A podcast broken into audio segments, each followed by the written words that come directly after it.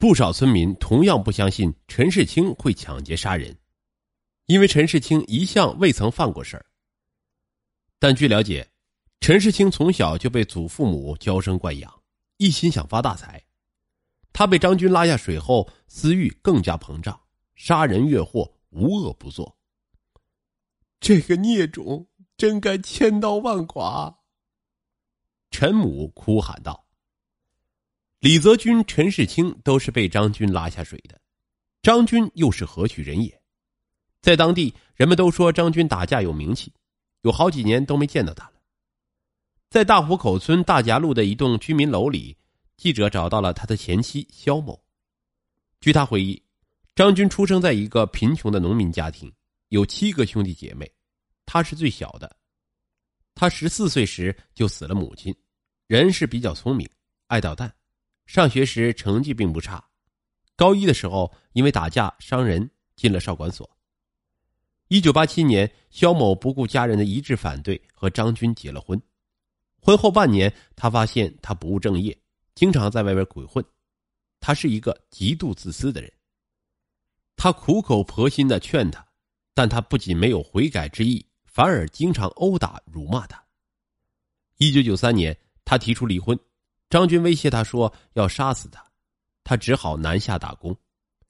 不久，张军也出去了，说他带着情妇私奔了。也有人说他犯了人命案出事了。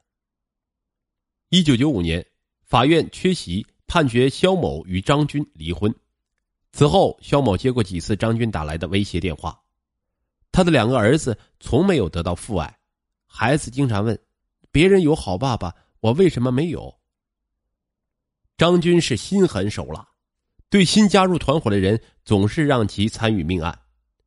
据犯罪嫌疑人王宇交代，他因为在湖北省公安县杀人时胆子太小，已经被开除了，但他是张军的表外甥，才幸免一死。歹徒很会伪装，隐藏也很深，即使是张军的情妇也不知道他的真实姓名，因此一系列持枪抢劫大案久侦未破。歹徒六年多来一直逍遥法外，但法网恢恢，疏而不漏。张军一伙最终逃脱不了法律的严惩。张军受审片段。镜头一：沉默后的张军突然提出要求：“我要求给我老婆娃打个电话。”警方负责人正告张军：“只要你把犯罪行为交代清楚，你的合理要求，政府会考虑。”镜头二，想好没有？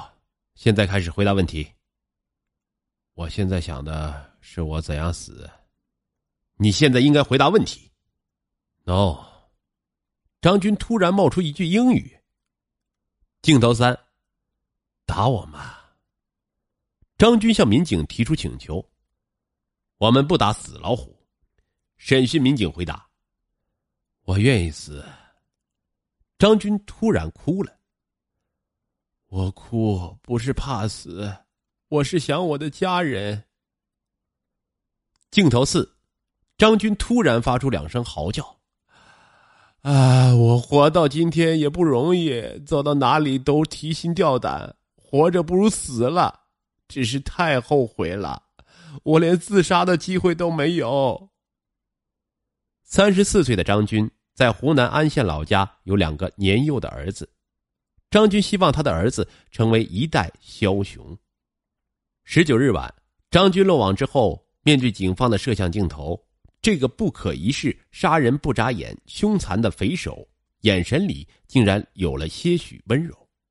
他对镜头低语：“儿子，我是爸爸，你们可能看得到这条录像，也有可能看不到。”如果你们得到的话，你们要记住，千万不要走爸爸这条路，也千万不要作恶，要自食其力，即使别人掉在地上的钱都不要捡，不要学爸爸，爸爸是爱着你们的。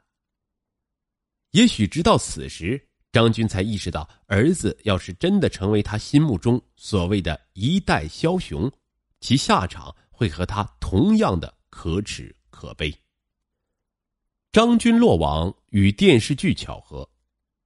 重庆公安局有关人士称，抓捕张军的当晚，电视里正放映着《幺二幺大案》最后一集。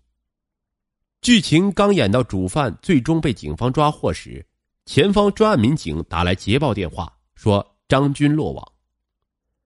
刚落网的张军故作镇静的与民警大谈玄学，然而经过警方十一个小时连夜初审和斗智斗勇，狂傲不羁的张军终于败下阵来。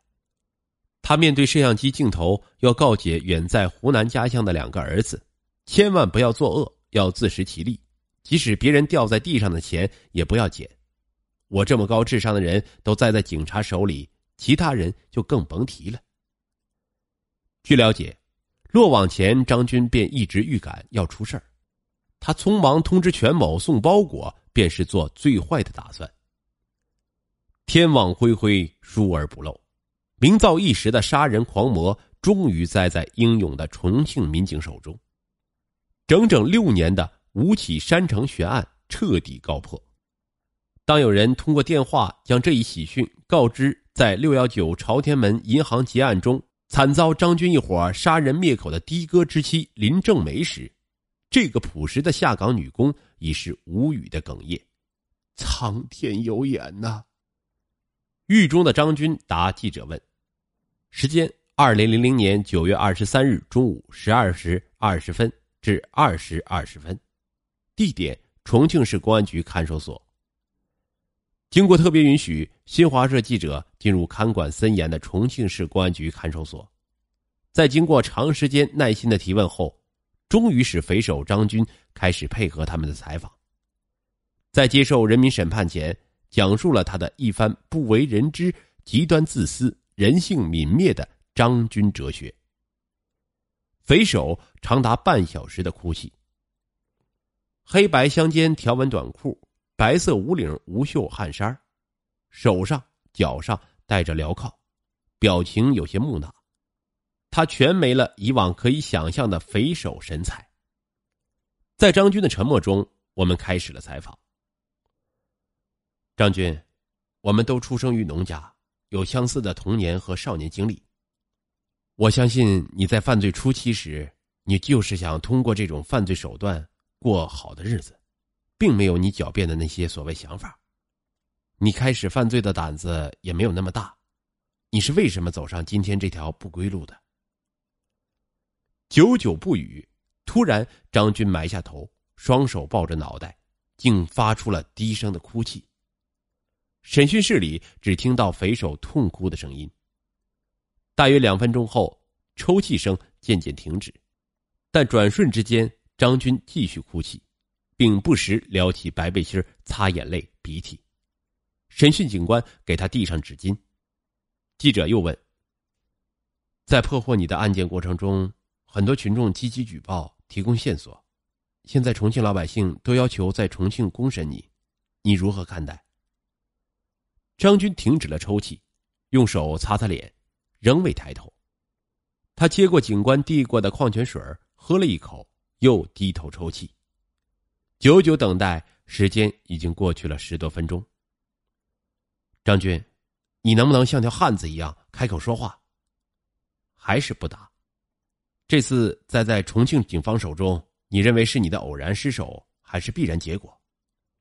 张军继续沉默。又是十五分钟过去，张军在时断时续的抽泣中未说过一句话。